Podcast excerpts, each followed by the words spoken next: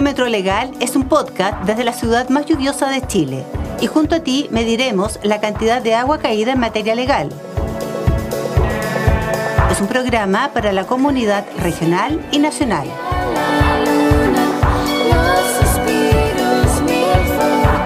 Este programa es conducido por los académicos de Derecho UH Alberto Codú y María Elisa Morales presentado por la Facultad de Ciencias Jurídicas y Sociales de la Universidad Austral de Chile.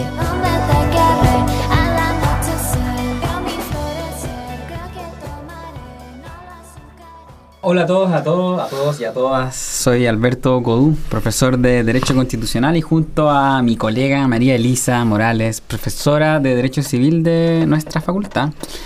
Es un placer, es un orgullo eh, presentarles hoy el primer capítulo de un programa sobre actualidad jurídica. Esperamos en un formato amigable, sencillo, relajado. ¿No es así, María Elisa? Sí, Alberto. Estamos súper felices de concretar el día de hoy este proyecto que creo hacía falta. Nos falta conectar más con la comunidad, con las personas que sin ser abogados, sin ser expertos, se encuentran interesados en la actualidad jurídica. Porque desde luego que muchos de los temas porque muchos de los temas que vamos a tratar son definitivamente de interés de todos y todas.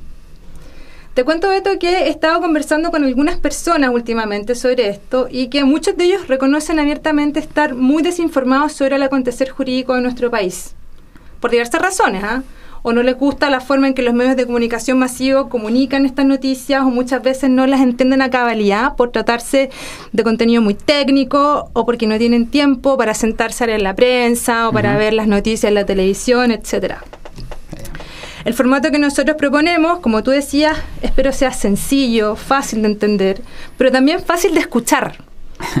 Porque una de las gracias de un podcast es que una vez arriba lo puedes escuchar cuando tú quieras caminando, en el gimnasio, en el auto, ¿cierto? Cuando vas a buscar a los niños, a las niñas, mientras vitrineas diseños de mi amiga Roberta, ¿sí? Mientras compras libros en Gato Caulle, o mientras disfrutas de un maravilloso, un maravilloso café en Café Poiesis. Excelente, exacto. Eh, y me recuerdas también agradecer a nuestros patrocinantes que con toda la buena onda del mundo están apoyando nuestro programa con algunos regalos que iremos sorteando Em, en los capítulos eh, eh, y lo haremos a través de nuestras redes sociales. Así que vayan nuestros sinceros agradecimientos a nuestra amiga diseñadora Roberta, que la pueden encontrar en el Instagram arroba Roberta Showroom. Librería Gato Caulle y Café Poiesis, que ahí están eh, ambos ubicados en Casa Pluma, para los valdianos, aquí en calle Yungay 768 de Valdivia, una muy bella calle. Em, eso. Sí, bueno, y también a Librería Gato Caulle y a Café Poiesis los pueden seguir también en Instagram. Muchas gracias por el apoyo y buena onda a todos ellos, pero también es oportuno agradecer a nuestros amigos, a la banda valdiviana Malicia, gracias a los cuales tenemos una cortina musical súper cool. Obvio. Sí, con la canción Danza Circular, insuperable. Y a mi amigo Cayo Visual por las bellísimas gráficas. También, por supuesto, a Radio Watch por el apoyo en sonido y al equipo de las mejores de vinculación con el medio de la Facultad de Ciencias Jurídicas y Sociales de nuestra queridísima Universidad Austral de Chile. A Viviana Cárdenas, periodista, y a la informática Elsa Sánchez. Gracias a ella, en gran parte, gracias a ellas dos, en gran parte es posible todo esto. Oye, muchas gracias a todos y a todas, a, quien, a quienes nos escuchan también. Esperamos que nuestro programa sea muy, muy útil. Y bueno, no hay mucho tiempo, así que hay que partir eh, eh, haciendo alguna selección de, temas relevantes. Sí, bueno, y por Dios que ha costado porque ha caído muchísima lluvia en, en materia jurídica y hay mucho material que trataremos de medir con nuestro pluviómetro. Claro, y bueno, yo me acuerdo de un profesor mío en, primer año en Derecho que decía, toda la vida está atravesada por el derecho, la vida cotidiana. Eh, yo sé que hay varios temas y no solamente tienen que ver con la constitución, ¿no? con estos procesos constituyentes que nos tienen todavía inmersos ahí, sino que eh, desde los indultos hasta la protección de los humedales, desde los arrendamientos, eh, desde el control del orden público hasta la privacidad de nuestras redes sociales, etcétera, etcétera. Y claro, yo creo que además en Chile eso tiene un, un, punto porque em, de algún modo creo que em, amamos la legalidad, ¿no? Es, extraño, ¿no? Eh, en, en, algún sentido, y eso alguna vez lo leí en alguna tesis media antropológica, histórica, eh, y bueno, e, esta idea de que se vendan las leyes en los kioscos, etcétera. Un amigo francés me, comentaba la rapidez con que los chilenos empezamos a obedecer, por ejemplo, la regla de la del chaleco amarillo, ¿no? Que tenía que estar en los autos cuando la gente se baja como a cambiar la rueda. Pero ¿qué en dos días ya? Toda la gente tenía yo no me chaleco amarillo. chaleco amarillo. Así que yo creo que en Chile, eh, no está desde nuestra infancia, desde los albores de nuestra república, ¿no? Eh, que parecemos medio obsesionados con la legalidad, ¿no? Un primer, un, presidente con un programa marxista-leninista que llega al poder por vías legales. Eh, una dictadura que cae en parte por em, reglas legales que ella misma se había dado y también ahora este proceso constituyente tan, eh, tan legalista, ¿no? En un sentido, digo, creo una virtud, creo yo, de nuestra historia, pero, pero yo creo que en algún sentido esto explica que todos los chilenos y chilenas llevamos un abogado dentro. Sí, yo, yo estoy de acuerdo. El fin de semana pasado, te cuento, estuve en un carrete con varios amigos y amigas valdivianas que espero estén escuchando este capítulo porque así lo prometieron. Ya, ninguno de ellos abogado, ninguno de ellas abogada. Y bueno, todos opinaban acerca de las leyes, que debemos legislar, que no debiese legislarse, o criticando lo que eh, actualmente, actualmente está en rigor, como, así como lo estaban entendiendo ellos. Y mm, sí, bueno, tiene mucha razón al decir que en Chile la gente eh, definitivamente está interesada en la legalidad. Otra cosa es el descontento con la clase política o con los medios de comunicación masivos. ¿no? Nosotros intentamos dar una alternativa a esto, ¿no? un, un, otra, otra forma de comunicar eh, la legalidad, lo que está pasando en materia legal a los chilenos y chilenas. Y como algo adelanta, Alberto, hay varios temas legales actualmente discutiéndose. Es el caso, por ejemplo, de los indultos. Recordemos que la oposición al gobierno de Boric presentó siete requerimientos ante el Tribunal Constitucional para impugnar siete de los tres indultos que el presidente Boric concedió en diciembre de 2022. Y esto, tú eres yo publicista, así que podrás ayudarme a aclarar, con, mayor claridad respecto a esto. Hasta donde yo entiendo, es algo inédito en nuestra historia constitucional porque por primera vez se ha cuestionado un indulto presidencial por su constitucionalidad ante el Tribunal Constitucional.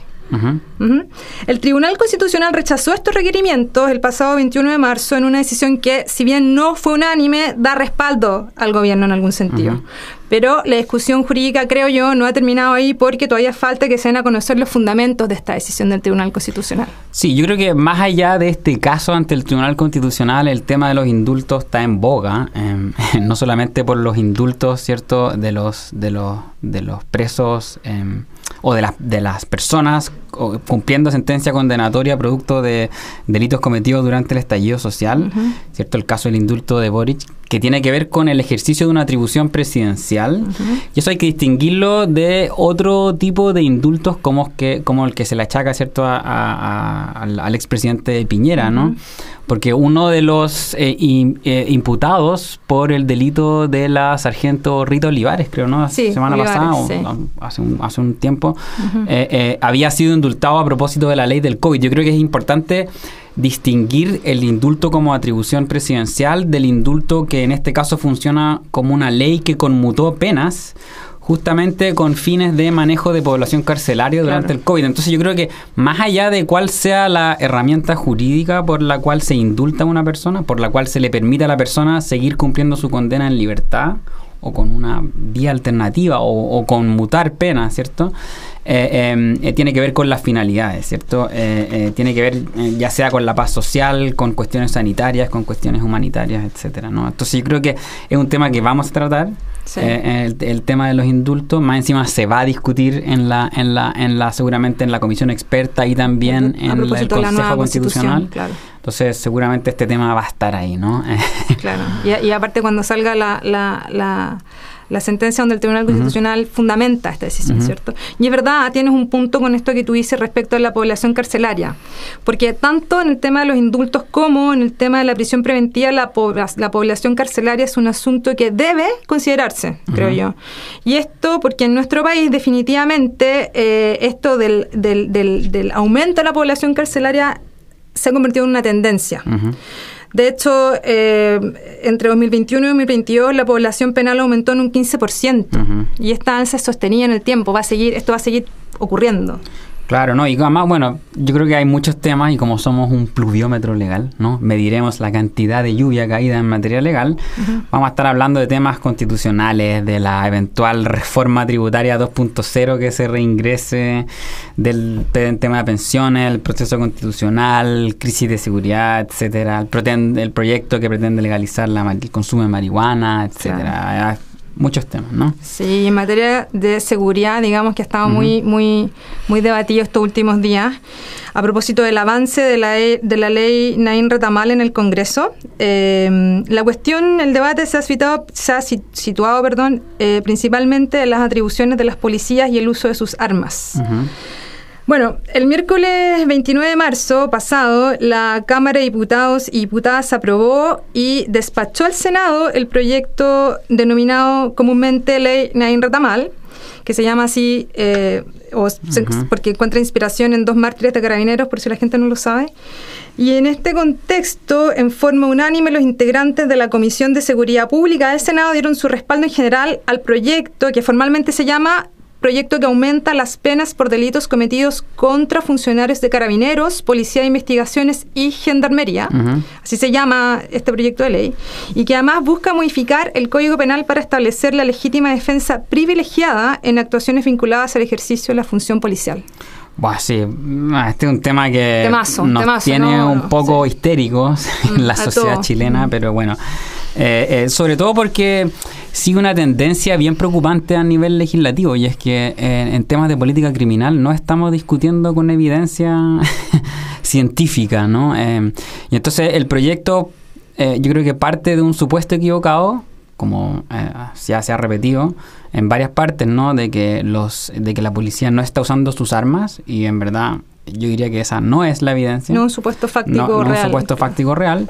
Y, y, sobre todo ofrece soluciones que creo eh, eh, y que ninguno de los penalistas o quienes se dedican a procesar penal, de los y las penalistas que se dedican a este tema y que más o menos participan razonablemente el discurso público ha dicho que este es un buen proyecto. Entonces, yo diría que eso es lo más, lo más grave, sobre todo porque hay muchas de las cuestiones por ejemplo, que se pueden solucionar eh, eh, no necesariamente vía eh, código penal, etcétera, o no necesariamente con una con presunciones de legítima defensa privilegiada en ciertos casos, sino que, por ejemplo, con mantener, o sea, o con impedir medidas administrativas drásticas en caso de funcionarios policiales que están siendo investigados, por ejemplo, por, eh, por un delito, ¿no? Entonces, o sea, no, no quitarle las remuneraciones o no adoptar medidas administrativas drásticas mientras son imputados y mientras se está desarrollando una obligación. Entonces yo diría que el problema aquí, y es que todos quienes más o menos nos dedicamos al derecho sabemos eso, es que eh,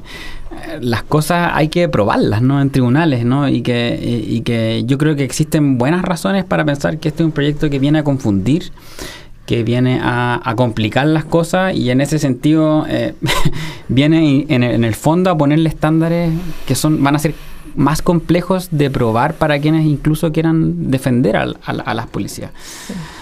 Entonces yo creo que es muy, muy, muy complejo el equilibrio que hay en el sistema procesal penal. Esto ya lo ha dicho Mauricio Duche en varias ocasiones, pero, pero cuando uno toca una, una, una, una perilla por un lado pueden aparecer riesgos. hay que tener mucho cuidado con el equilibrio en estas legislaciones y con el respeto de los derechos eh, fundamentales de, todo, de, todas y, de todas las personas. Sí. Exactamente. ¿Te parece si vamos al punto que nos convoca el día de hoy? Vamos, vamos. el tema de seguridad estamos pensando abordarlo de manera profunda en el segundo capítulo, pero el capítulo del día de hoy eh, tiene que ver con el derecho al trabajo. Y mm, bueno, una introducción antes de presentar a nuestro querido invitado. Recordemos que en el año 2017 se presentó el proyecto de ley que modifica el Código del Trabajo con el objeto de reducir la jornada laboral a 40 horas semanales. Entre las motivaciones de este proyecto, impulsado por eh, la diputada Cariola y la actualmente ministra Vallejo, se encuentran que comparativamente nuestro país figura entre los que tienen una mayor jornada laboral semanal. Nos superan países como México y Colombia con 48 horas. En cambio, países desarrollados como Holanda, Dinamarca, Alemania, Suiza y Suecia, en esos países la jornada laboral es mucho menor, entre 29 y 36 horas dependiendo del país. Es decir, que esta menor cantidad de horas semanales de trabajo en estos países no se traduce necesariamente en una menor productividad como podría pensarse.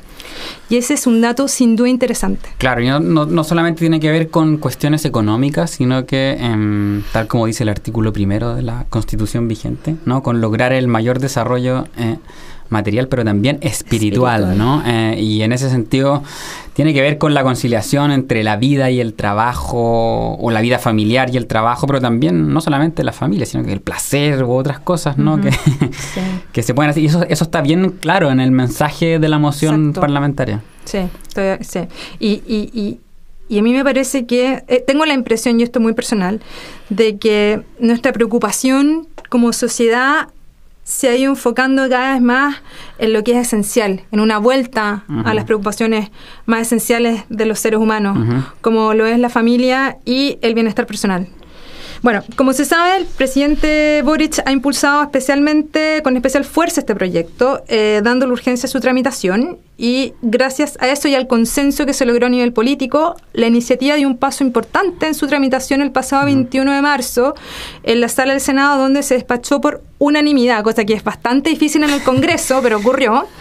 Y de este modo la iniciativa quedó en condiciones de cumplir su tercer trámite en la Cámara de Diputados y Diputadas. Me gustaría, Beto, que nos expliques un poquito esto de cómo, cómo, cómo qué viene ahora. Claro, es que como tenemos un sistema bicameral, en teoría nosotros creemos que em, las leyes se demoran dos trámites, ¿no? Pasan por la Cámara de origen y van a la Cámara revisora, ¿no? Entonces aquí este proyecto se origina en la Cámara de Diputados, primer trámite, va al Senado, segundo trámite, pero como el Senado modificó algunas de las cuestiones aprobadas en la Cámara de origen, es decir, en la Cámara de Diputados, se genera un tercer trámite constitucional. Lo que tiene que hacer la Cámara de Diputados ahora es revisar las propuestas o las modificaciones eh, que se realizaron en el Senado y, ver más o menos ahí. En caso de que las rechace, se forma lo que se genera como una comisión mixta, ¿no? que es como una como que los mezclan a diputados y senadores eh, para solucionar las, las diferencias irreconciliables, pero como decías tú, si pasó por unanimidad en el Senado, eh, eh, yo tiendo a creer que hay bastante consenso en la materia y que esto se va a convertir en,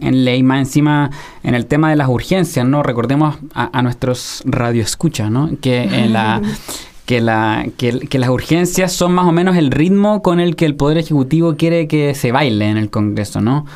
Con, el ritmo más o menos con el que lo... como una electrónica rápida. Exactamente. Hoy, lo revisé en el boletín y está con discusión inmediata, es decir, debería quedar... O, como metal. Despachado.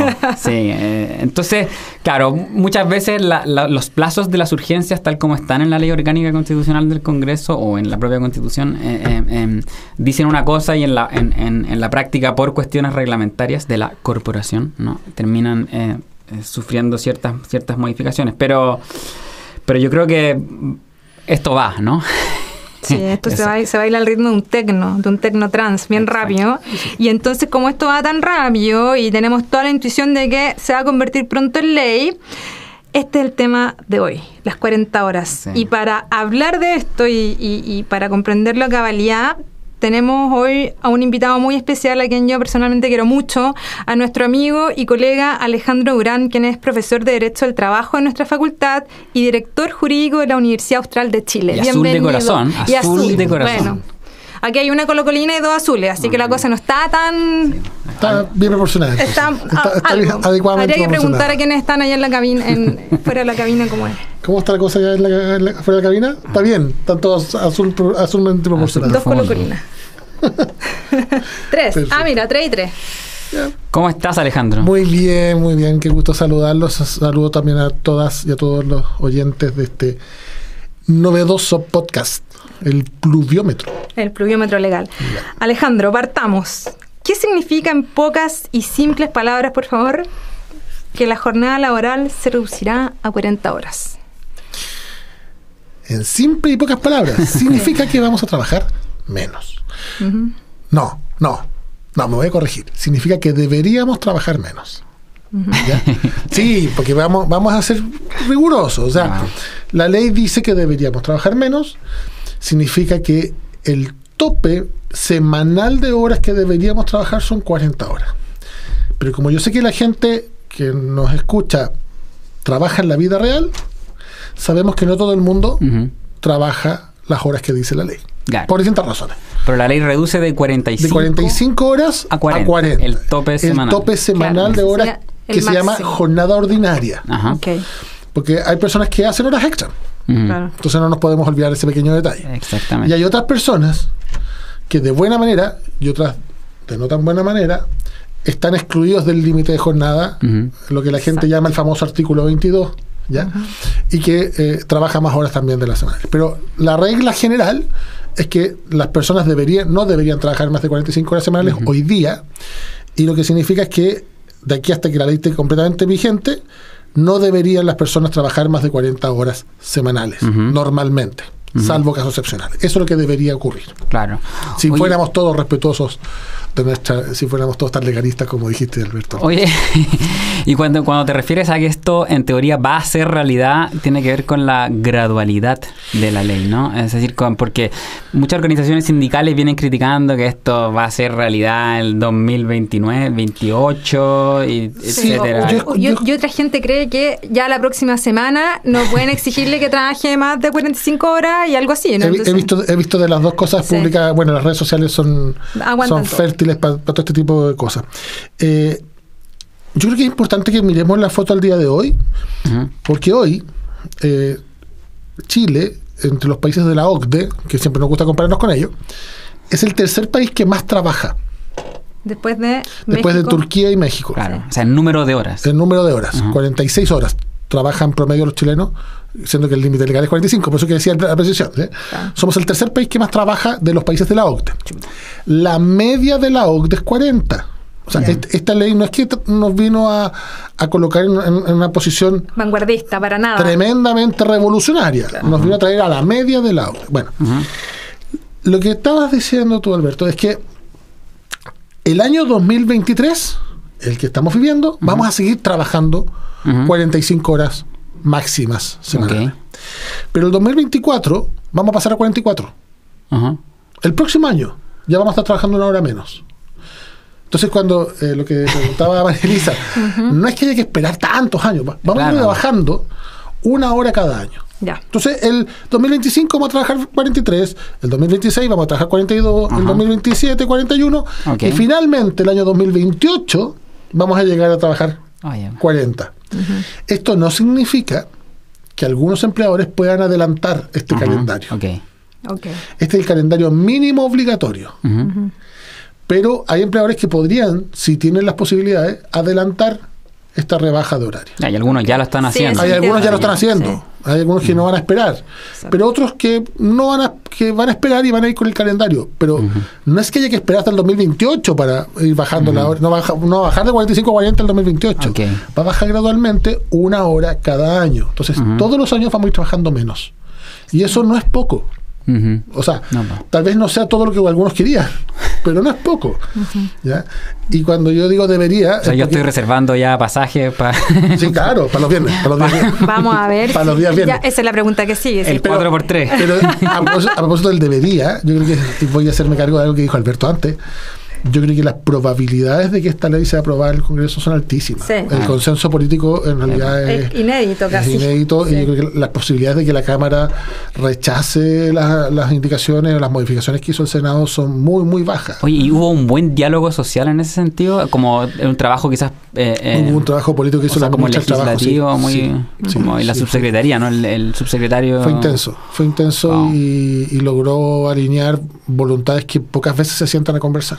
Ujú. Claro. Cosa que Gremios, estamos... gremios empresariales, Sí, eh, exacto. sindicatos, la CUT. O sea, el modelo de lo que debería pasar en, en pensiones, en la tributaria, pero... En seguridad, que está todo súper polarizado también. Eh, no sé, es el modelo que debería pasar siempre en el ámbito laboral. Mm, Es el modelo que, y aquí me, me estoy saliendo un poco del tema, pero es el modelo que, que ocurre hace más de 100 años en la sí, OIT. pues, en la OIT, ¿no? En la OIT ocurre hace 100 años este modelo de diálogo social tripartito entre Estado, eh, Mm. representantes de las empresas y representantes de los trabajadores Claro. organizados en sindicatos. Ocurre hace 100 años en la OIT. Claro. Es la fórmula. Es la fórmula. la fórmula del éxito. no, no- no hay para qué inventar la rueda. Mm. pero aquí como que se nos olvida con bastante frecuencia. Ajá. Eh, bueno, eh, yo he leído por ahí que no todos están incluidos, no todos los trabajadores están, van a estar sujetos y los empleadores van a estar sujetos a esta, a esta ley. Entonces, hay rubros, hay, hay sectores que no están incluidos. ¿Nos podrías contar un poquito? Ya, sí, ese es uno de los que yo también he leído esos, esos- esos mitos que circulan por ahí. Todos están incluidos. La ley es obligatoria para todos los trabajadores eh, que están sujetos a contrato de trabajo formal.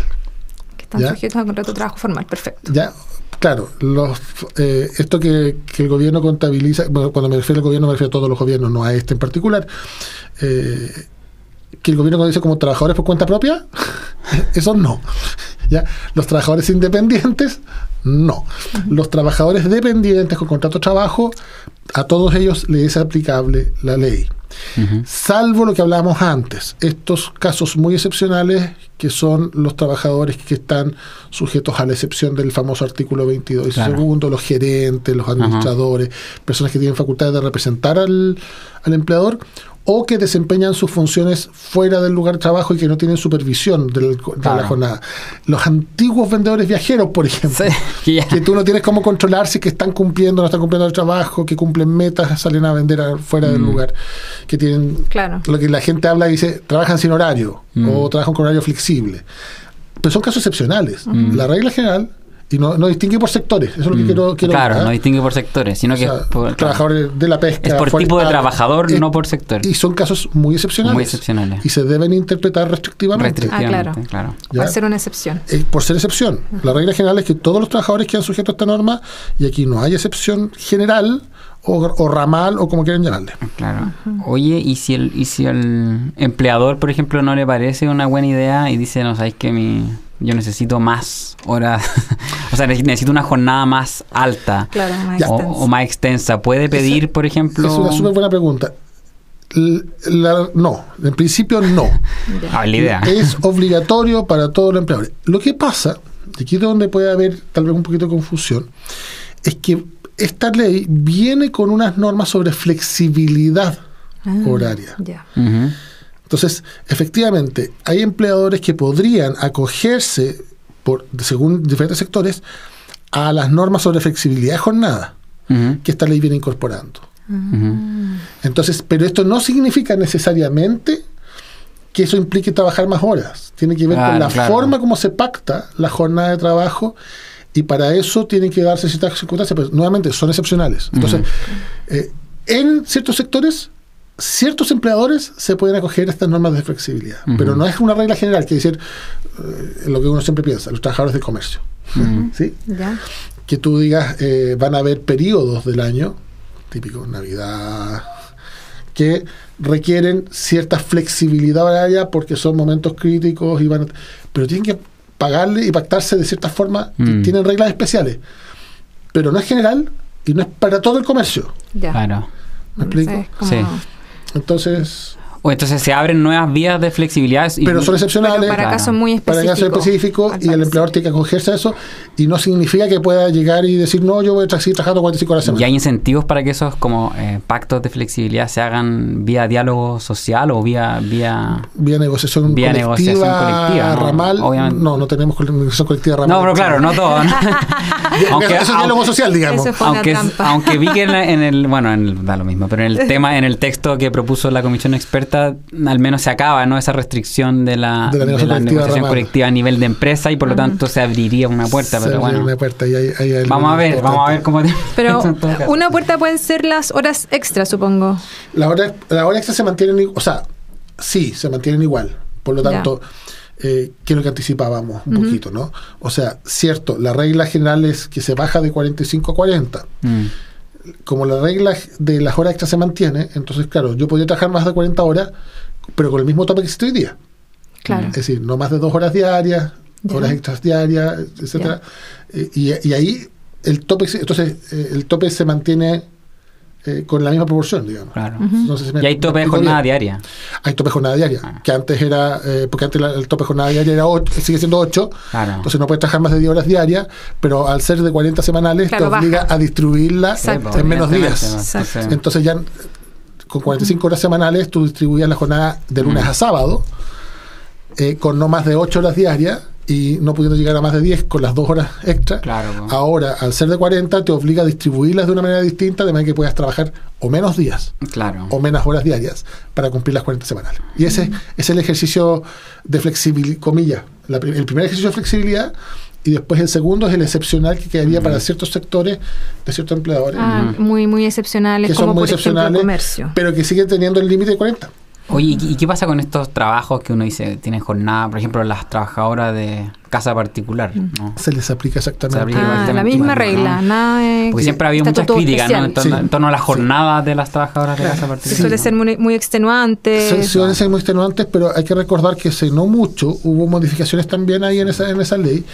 Y, y claro, una de las críticas era que los descansos dentro de la jornada Sí, pues. no se respetaban porque en el fondo la persona sigue trabajando en vez de descansar. continuamente. Está continuamente a disposición, está a del- disposición ahí. del- del- de la familia o del... Pero, pero ahí hay normas sobre fiscalización que, que yo creo que se van a demorar un tiempo en, en asentarse culturalmente, que tiene que con la práctica que ocurre porque pasa, puertas adentro. Exacto. Es muy difícil entrar a la casa Claro, de la las personas a fiscalizar. Tiene que ver más bien con las costumbres de, de los de los empleadores Claro. de respetar esos derechos y porque claro la, emplea- la, la trabajadora de casa particular está en una posición mucho más mejorada para poder Mm. eh, exigir el respeto a esos derechos A pesar de que los, los, los, el poder de los sindicatos de las trabajadoras de casa particular ha, Es que ha- ese es el problema. ha ganado más visibilidad en el sí tiempo, no- pero- hay pocos sindicatos de Sí, esos tengo, tengo la impresión que están, no están tan no organizadas. están tan organizadas, Sí. hay asociaciones gremiales que se han formado, que- pero no tienen la posibilidad de negociar. Claro. Y hay, hay un trabajo que se ha hecho importante, creo yo, desde la, desde la edición del trabajo de concientizar, de, de difundir De esos informar. derechos, de informar. Sí. Eh, y claro, yo, yo creo que eso, eso es un proceso más largo porque tiene que ver con algo de, de cultura. Sí, claro. Que, que viene es desde verdad. nuestra cultura Tú incluso campesina, ¿ah? de, de ese trato eh, de- del paso del campo a la ciudad. Mm. Hay un montón de cosas medias atávicas que tenemos Sí. en nuestra sociedad que Y- tenemos que superar. con trabajadoras Y, migrantes. y si me, y si me permiten, y si me permiten sí, iba a decirlo, tenemos harto de clasismo, harto de, de, Mm. de- de- de abuso que tenemos que superar culturalmente. Y de renuncia de derechos que son irrenunciables. Y de informalidad. De Y informalidad. de mucha informalidad sí. laboral. Entonces, eh, para allá vamos. Pero eso, eso es un tema que da por, por sí mismo, el, Sí. el tema de la trabajadora No, de casa claro. particular. Perdonen que me haya entusiasmado. Oye, no, no tenemos tanto tiempo como Sí, el yo que sé. quisiéramos, pero yo creo que hemos abordado más o menos los Sí, no. principales puntos de la ley de 40 horas por ahora, sin perjuicio que Sí, podríamos no, retomarlo claramente. más adelante. Pero igual podemos hablar un poquito de nueva constitución, ¿o no? Sí, no, evidentemente. Yo creo que sí. ahí es el tenemos tema de hartas deudas Sí. ¿no? en materia laboral. eh, o sea, Yo tengo una duda bien precisa ahí. dale, dale. Porque leyendo el, el Twitter de Flavio Quesada, Ya, ok. leí que eh, Colega en la comisión experta. Sí, exacto. En el- no, Eh, comité de expertos. comité, Ya, ya no sé. Bueno, ya. Comité de expertos. Los, Comité, los de expertos. expertos. Co- comité de expertos. Eh, se pretende incorporar al nuevo texto de la Constitución, Alejandro, algo que se denomina el trabajo decente. Sí. Cuéntame, por favor, que me muero ganas de saber. Vaya calificativo. Sí. La decencia. Ah, se La fue- decencia. Se lo- no, se lo- no se lo- no se fueron con chicas. Mire, el trabajo decente es un concepto eh, que fue instalado en la OIT hace ya bastantes años atrás. Y no por cualquiera. Era cuando la OIT estaba dirigida por un chileno, el chileno Don Juan Juan Somavía. Somavía. Don Juan Somavía, efectivamente. Es- y eso está recogido en varios convenios de la OIT. El trabajo decente es un concepto que lo que busca, busca expresar es que en un mundo globalizado, un buen trabajo o un empleo digno. Mm. Eso lo que está está asociado a la dignidad. Directamente conectado con la dignidad. Y cuando habla de eso, está hablando de ciertas condiciones súper precisas y concretas. No, es, no queda así en el En concepto. abstracto. No, habla de condiciones de seguridad, remuneraciones suficientes, con seguridad y protección social y donde se puede ejercer la acción sindical. Claro. Ah, Nada de, nada de cosas Ah, así en el área, en el aire, perdón. Esas- es un concepto es fuerte. un concepto fuerte, de respeto. intenso, Claro, de los derechos del trabajador. eh, y como digo, el- que surge en el alero de la OIT, insisto, una organización triestamental con participación de empresarios, ah, es más está antigua que la ONU, de hecho. más antigua que la ONU, 100 Carac- años de antigüedad, Caracterizado por el consenso, como nos explicaste. conciencia por consenso por el diálogo social y que está acuñado en muchos Mm. países y en la mayoría de ellos, para que no quede duda, del mundo capitalista. Claro. Claro. Entonces, es bien raro cuando la gente piensa que estos conceptos vienen desde un discurso de izquierda. Mm. Para nada, el Mm. trabajo decente es un concepto que ya Sí. Juan fue director de la, de la OIT hace varios Sí, años atrás. Su buen tiempo. Y, y nosotros no nos hemos puesto al día, estamos bastante atrasados en este tipo de cosas. Entonces, yo celebro que la comisión experta efectivamente esté consensuando algo que para los laboralistas es algo, no, no les cuento lo, Ujú. lo- lo fuerte que es, digamos, lo intenso que es. Oye, y esto se aplica incluso eh, a personas que mm, este concepto, eh, a, a- a trabajadores que no tienen contrato de trabajo, ¿no? Es decir, que por algo hablamos de trabajadores independientes, pero Ese- siguen siendo trabajadores y por lo tanto. Es que ahí, se les aplica el concepto estándar de trabajo Ay, decente. Lo que pasa es que... Mira, voy, voy- voy a ser más, más odioso, más políticamente incorrecto. Dale nomás, dale. Se Be le- yourself, yo te dije. Sí, se les aplica principalmente a los trabajadores del sector público. Antes de hablar de los independientes. claro, antes de hablar de... Porque los independientes, ahí tú tienes los trabajadores, que son verdaderos trabajadores que tienen un contrato de honorario, Sí, no, que esa es una figura. Y después tienes los profesionales independientes que en realidad no son trabajadores. claro. Estoy pensando en aquellos que somos abogados y que pues, no, claro. nos dedicamos a atender clientes. Eh, que no, no caeríamos en esa categoría. Entonces, eh, yo prefiero hablar de los trabajadores del sector público Claro. que, O los falsos autónomos que no sé. o los porque, falsos no, trabajadores por cuenta propia. Que abundan, ¿no? En la- Entonces, lo de las plataformas, por ejemplo. Por ejemplo, Los trabajadores de las plataformas que, que a pesar de la ley, que se supone... y que- eh, pero que, siguen apareciendo como si fueran socios Claro, de las claro, aplicaciones. sí. Entonces, sí, eh, la idea es justamente hablar de, de- o sea, cuando se habla de trabajo decente se habla de eso, se habla de remuneraciones, de derechos de sindicalización y de derecho a seguridad social. Mm, Y, claro, y claro, para tener seguridad y protección social requieres tener un grado de formalización de tu relación laboral. Claro. Pero para ten- hablar de relación laboral tienes que hablar de los elementos relativos Esenciales. esenciales de la relación laboral, no necesariamente los tradicionales, porque incluso hoy día se habla de que la relación laboral puede haber mutado con, con Mm. los cambios propios del- de- de- del mundo. Claro. Ya no es tan relevante o, o ya no se caracteriza la, la subordinación y dependencia ¿No? Como antes. Ya no requieres tener a, a un control físico permanente y pero sí puedes tener controles telemáticos a través del teléfono, a través del control GPS. Wow. Eh, Ah, mira. Pero hay otros conceptos más importantes como la geniedad, Mm. eh, el hecho de que, ¿sabe que Yo, si el, si el- si el empleador, por ejemplo, te cobra lo- lo- los daños del, del producto, si te cobra Claro. la pérdida del cliente, eh, ¿de qué me estás hablando? Si, si el negocio es tuyo, los riesgos son tuyos. Hay cosas que han ido cambiando en la forma de concebir la relación laboral. Sí. Entonces, eh, sí, el trabajo decente se aplica a todas esas figuras nuevas, O esas a figuras nuevas formas del trabajo. con- medias difusas, medias... medias difusas que tenemos que ir Sí. resolviéndolas. Sí. Porque es lo que hacemos los abogados en todas las áreas del derecho, en todo caso. ¿ah?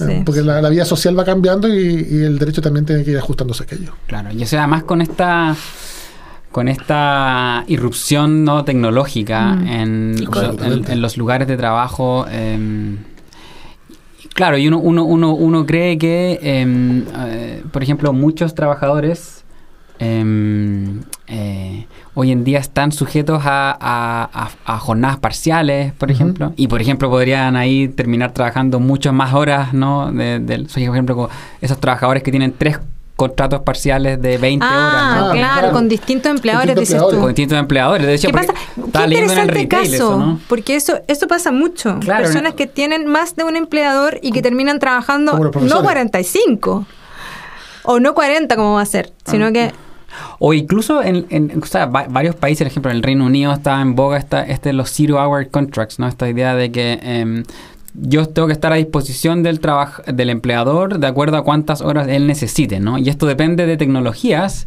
que le permite, por ejemplo, a las empresas del retail saber exactamente, con precisión, de acuerdo a los distintos tipos de demanda. Por ejemplo, viene Navidad, viene Black Friday, qué sé yo. Yo sé cuánta, cómo manejar mi, mi puedes demanda. proyectar, puedes Puedo proyectar. proyectar y decir, ah, voy a necesitar a esta persona eh, 12 horas esta semana, la próxima semana 20. Sí.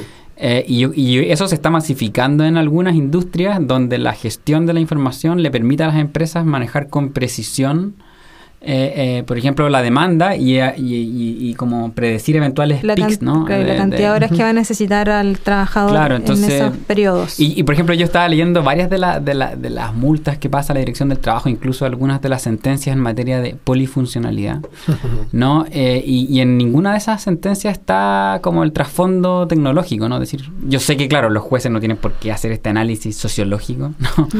pero, pero me impresionó ver cómo, este, cómo esta masificación de, si se quiere, como contratos en el fondo, por ejemplo, de operador de tienda, ¿no? Sí, En donde antes esas una funciones que estaban en 24 tipos de contratos diferentes o de funciones o asignaciones diferentes, hoy en día está en el operador de tienda, asistente de compra, etcétera, ¿no? Que son personas que pueden estar un día revis- o sea, de guardia, eh, barriendo, eh, eh, haciendo atendiendo la al caja, cliente, haciendo, haciendo caja, caja. etcétera. una, una- reponiendo- una explicación didáctica de lo que es la polifuncionalidad. Exacto, o sea, bueno, ahí lo puede decir Alejandro, pero Ah. básicamente los contratos me imagino que tienen que de- detallar las funciones. funciones. Claro, eh, sí. se supone que en contrato de trabajo siempre tú debes eh, señalar el cargo, si quieres el nombre, puede ser el cargo con un nombre, puede no tener.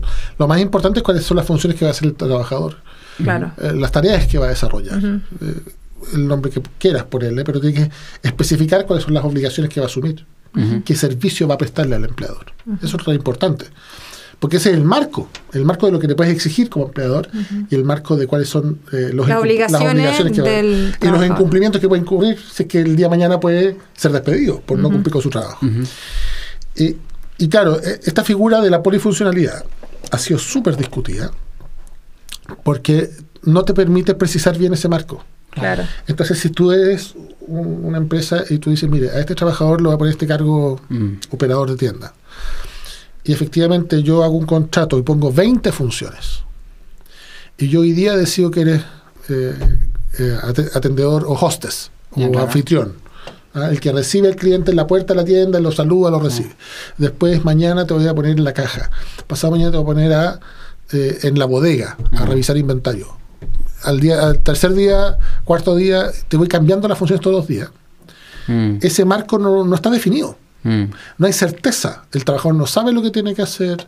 ah. eh, y tampoco hay una certeza de cuáles son esas obligaciones y, y tampoco hay un poco de desarrollo. Pero eso, Ah, y, lo- y los riesgos de salud y seguridad que son distintos de acuerdo la a las capacitación, o sea, el riesgo del Pero- reponedor versus el del carnicero. y, eh, vamos a- y sinceremos un poquito más. Cuando parten estos contratos de polifuncionalidad, ah, parten porque en el fondo la empresa se da cuenta que le permite jugar y mover las piezas de la del tablero en varios escenarios. No solo cuando le falta una persona por licencia, etcétera, sino cuando también tiene una huelga, Claro. Le permite, no- le permite hacer reemplazo O interno. sea, como una forma de reemplazo encubierta, ¿no? Que está prohibida. Ajá, claro. Totalmente prohibida. y- Entonces, y- y el los con- contratos por infuncionalidad comienzan a ser discutidos en el marco de estos reemplazos eh, prohibidos en las huelgas, Claro. porque tú dices, no, pues está en el contrato. Aunque nunca hizo esa tarea, tenía un contrato con todas las funciones de, de la empresa, siempre hizo de cajero en un supermercado, imaginémonos. Pero se fueron a huelga todos los reponedores. Claro. Entonces, como está en el contrato escriturado, aunque nunca Claro, lo haya hecho, formalmente- formalmente lo mando a ser reponedor y lo que estoy diciendo es un reemplazo en huelga, que es algo que está prohibido por la ley. Claro. Entonces, estos contratos de polifuncionalidad son altamente sospechosos, son altamente... eh, Fraud- medios fraudulentos de la ley, ¿o no? Podría- Puede en algunos ¿no? casos podrían ser fraudulentos, sí. Porque el código permite la descripción de dos o más funciones, ¿no? Sí, lo permite dice la- dos o más y no dice cuántas más.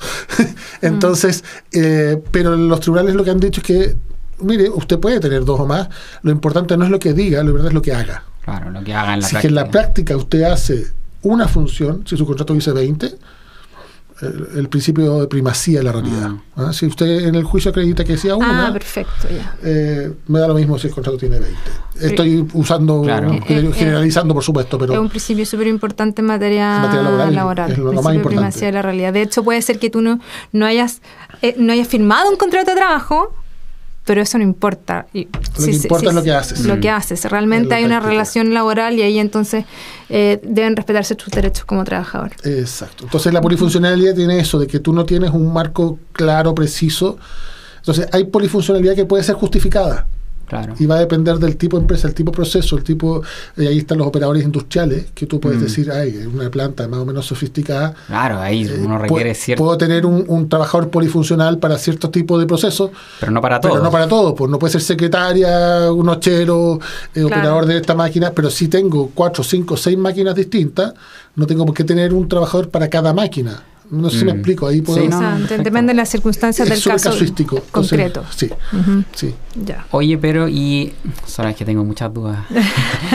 Eh, eh, este tema de la polifuncionalidad se permite en parte porque las empresas tienen acceso a medios tecnológicos que les permiten evaluar, medir, controlar a sus trabajadores de manera mucho más precisa Organizarlos, que antes, y organizarlos, dirigirlos, Y, ¿no? hacer, y, hacer, y les permite hacer análisis de costos, No, además. claro, Y evidentemente. de productividad. y de- Hoy en día se habla de la gestión algorítmica o Sí, claro. dirección algorítmica del trabajo, ¿no? Eh, y en ese sentido, claro, muchas, mucha de esa misma gestión automatizada depende en parte de los datos que los propios trabajadores proveen a la empresa y muchas veces los trabajadores no se enteran de que están proveyendo datos que a veces permiten su propia obsolescencia o que le están pasando datos que quizás no están bien detallados en los anexos, etcétera. En Hay- ese sentido, Hay que tener cuidado porque hay datos que no solamente los pasan, los entregan los trabajadores. Claro, hay datos que se generan en los mismos procesos productivos, claro, evidentemente. que los genera la propia empresa. Y hay datos que los proveen terceros. Claro. Por poner un ejemplo, las mutuales de seguridad, la- los mismos médicos con las licencias médicas, Sí. por ejemplo, que los proveen los terceros.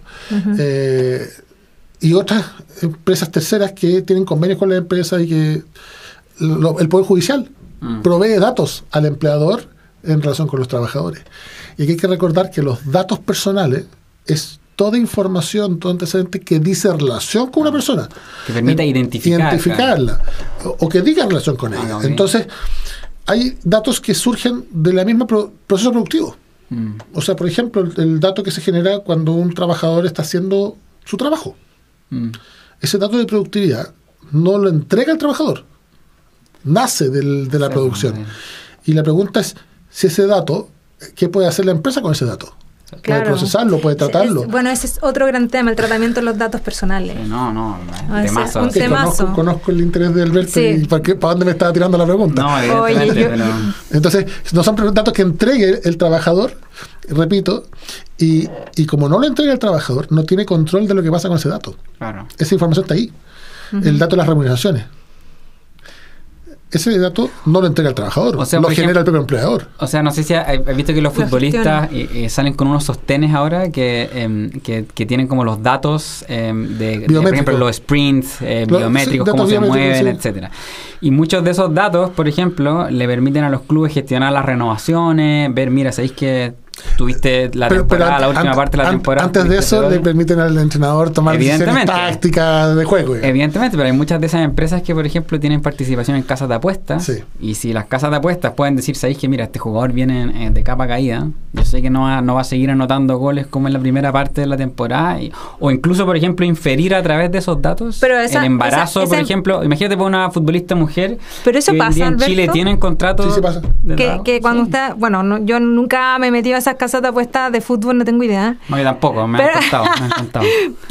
Bueno, supongamos que ninguno de nosotros ha hecho eso, pero pasa que esos datos están disponibles. No para los jugadores. Mm, O no, sea, o sea, para, para quienes hay no apuestan. para los apostadores. No. No, o sea, lo que pasa es que, claro, hay algunos datos que eh, estas empresas le proveen al club, por ejemplo, para gestionar mejor sus activos, que son los jugadores de fútbol. Pero hay otros casos en que, evidentemente, puede haber un traspaso de esa base de datos a terceros. Por ejemplo, a- una venta a personas determinadas, pero no, no está disponible al público. No, porque eso sería. Entonces, pero podría haber algunos usuarios Mm. que compren esos datos para, para usarlos en casas de apuestas. Eso entiendo yo que es el punto ¿no? de Alberto. O que, por ejemplo, puede existir una simetría de la información donde un club que concentra esa información puede ir a comprar un jugador muy barato y venderlo muy rápido, ¿no? Por ejemplo, una, una de estas empresas que le diga, oye, le presta servicio a la U. Yo entiendo el, pu- el O a punto. Colo Colo claro, y viene a, a llevarse una figura de Deportes Valdivia y le ofrece, no sé, pues 50 mil dólares. Y a la semana siguiente lo vende a, a un millón de dólares porque tenía esos datos Tenía en su dato. poder, mientras que Deportes Valdivia Claro, no tenía. o sea, sí, el, el problema que ahí se genera es que ese dato, eh, que es el, el cuestionamiento que hacen las personas, si ese dato a quién le pertenece. Claro. Y el Sí. problema con los datos personales es que jurídicamente no es un problema de pertenencia, Claro. no es que le pertenezcan a alguien, es un problema de eh, quién tiene derechos sobre el dato, pero Claro. no de dominio. Mm. No le per- porque en este caso tú Claro, dirías... ¿cómo- y tú, cómo tú concedes esos derechos también. Y muchas problema. veces los datos son un hecho de la vida y por lo tanto no Por son eso- patentables, no, no- Claro. son Claro, apropiables. no, eso- eso- no es que me- no es que son míos, los vendo y cuando te los vendo entonces le pertenecen a la, a la persona que se los Claro, vendí. claro. No, dicen relación contigo. No es que sean tuyos. Ahora, eso te da a ti derechos como, titu- como titular de la información, pero no como dueño de la información. O sea, no los puedes arrendar. ¿Nos estamos alargando mucho? Eh, no, no, un poquito. No, no. no. No, es que es genial ese tema No, no. datos, porque hoy en día básicamente todo funciona en base a eso. Oye. Y la tecnología en el trabajo genera todo esto. Eso es lo que quiero preguntarte. Porque eso es algo que nos dejó la pandemia. La pandemia. Sí. El teletrabajo, el trabajo a distancia. ¿Qué nos puedes contar sobre eso? Es la última pregunta Sí. que te hago. Eh, ¿En relación a las 40 horas o en relación con todo lo que hemos hablado? No, em, en general. En general, eh, supongo que están todos al tanto de que se alargó la. se extendió, perdón, la vigencia de la alerta sanitaria hasta Claro. agosto. Y efectivamente eso permite. eh, porque hay dos tipos de. de- de- hablemos de teletrabajo, tra- trabajo remoto, trabajo a distancia, son cosas distintas, pero para estos efectos hablemos. porque para todo el mundo es como más o menos lo mismo. Esto de poder trabajar a distancia, para empezar, sigue necesitando de un acuerdo expreso entre empleador y trabajador. Ya. Ya no, esto no funciona automático. Hay gente que lo ha escuchado por ahí dice, yo me acogí a la ley. no te puedes acoger a la ley. Tú tienes que ir donde tu empleador y decirle, mire, yo estoy en estas situaciones que dice la ley. Soy hipertenso, tengo el cuidado de un adulto mayor, tengo el cuidado de un menor de edad, tengo aquí los antecedentes y yo debo ponerme de acuerdo como empleador. No es una cosa así como que te notifiqué y no vuelvo al trabajo hasta que yo diga. Porque el empleador tiene que definir si es que tu trabajo se puede hacer o no a distancia. Voy a poner un ejemplo. Un jardinero no puede hacer trabajo a distancia, Claro. por más que lo intente. Pero una secretaria, por ejemplo. Eventualmente podría. Claro. ¿Cierto? Un, les tengo la mala noticia. Un profesor universitario no puede hacer trabajo a distancia. Porque, al menos Claro. en esta universidad, Sí, claro. se definió que la docencia es presencial. Presencial. Exacto. Entonces no puede hacer trabajo a distancia. Muy bien. Importante la presencialidad. Eh, eh, en esta universidad así se aquí. definió y, y- y el rector así lo definió y yo soy el director jurídico de la universidad. Tengo que dar esa mala noticia. Ah, no hay. O trabajo. buena, a mí me encanta. Sí, Como es que en. Valdivia los trayectos siguen siendo cortos, el taco dura a veces, a veces hay tacos. y es un placer andar por esta ciudad. Exacto. Y en. Puerto Montt también. Por si nos están Eh, escuchando en y- Santiago. Y, y- y- ir al campus Peyuco también es un placer. Sí, También. placer, placer. Bueno, entonces. eh, Acuerdo expreso entre el acuerdo empleador expreso, se y el firma un anexo trabajador. contrato donde se diga, mire, efectivamente este trabajo se puede desarrollar por eh, medios remotos, por trabajo a Ujú. distancia, eh, y se y se pacta. ¿ah? Entonces, no es esto tan... No, y, mm, eso- informal. Ese, ese acuerdo expreso puede ser consensual o tiene que estar eh, recomiendo profundamente que sea por escrito. por escrito. Ahí viene la civilista. Sí, O sea, recomiendo profundamente que sea por escrito, tanto para el empleador, que tenga ese respaldo adecuado, pero también para el trabajador. Ajá. Porque voy a. Pensemos mal un rato. No todos los empleadores son malos, quiero aclararlo, especialmente la Universidad Austral. Eh, es un muy buen empleador, pero eh, hay otros empleadores que tal vez no, y no vaya a ser cosa que lo acusen de faltar a su trabajo. Exacto. Mm. Entonces, Claro. ser- es re- altamente recomendable que ese Es acuerdo expreso conste por escrito y se firme este anexo. Sí, Idealmente firmar un anexo contrato y si no, en algún respaldito, algún correo electrónico, algo. También pero- sirve. Oye, y en ya. base a los sí. medios para desarrollar el teletrabajo, eso los debe proveer. Nos debe proveer el empleador, el empleador. empleador, sí. Ujú. Ok, claro. Sí, salvo acuerdo, porque le podría haber el acuerdo de que diga, ¿sabes que yo tengo mi computador, no quiero que me O sea, toda, más"? toda mi silla gamer que yo me compré para la pandemia, todas esas cosas que me compré. Para, para lo que es, Pero pues, para jugar. Sí, no, pues no, sí, Pero sí. si ya las tiene, o sea, puede haber un acuerdo y decir, mire, yo tengo mi equipo, no necesito que me, me instalen más cosas en mi casa porque a lo mejor me Perfecto, me claro. molestan. ¿Para qué voy a tener el- No me interesa que usted me traiga más cosas. Ok. Eh, y eso se puede pactar. Ujú, Si eso Mm. es posible. Bueno, Sí, oye, bueno, yo creo que podríamos seguir hasta el infinito, pero toda la tarde. hay que ir cerrando, ¿no? Ujú. Pero si nos quedamos hasta tarde, el rector me va a retar. Sea, entonces- Tengo que volver. Ok, vamos, vamos despidiendo entonces a nuestro queridísimo amigo Alejandro. Mil gracias por estar sí, aquí. no. Yo les agradezco a ustedes el tremendo honor de ser el primer invitado Sí, no, a este exitosísimo programa que yo sé que va, va, va- va a aprender.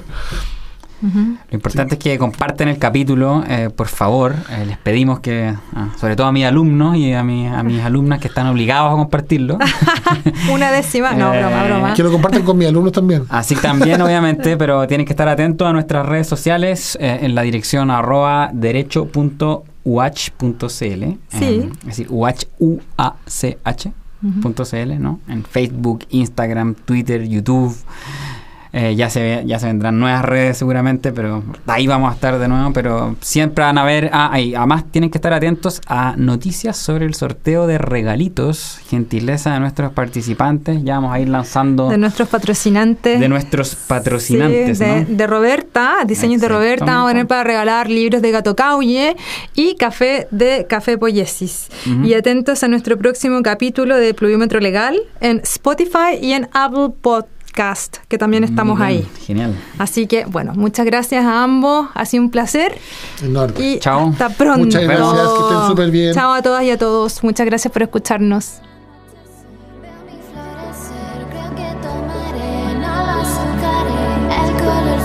Pluviómetro Legal es presentado por la Facultad de Ciencias Jurídicas y Sociales y patrocinado por Malicia, Banda Valdiviana, Callo Visual, Gráficas e Imagen, Radio UH, Roberta, una propuesta de diseños inspirada en Valdivia, Café Poiesis, una cafetería de especialidad, Los libros del Gato Cauye, comunidad literaria en Valdivia y el sur de Chile.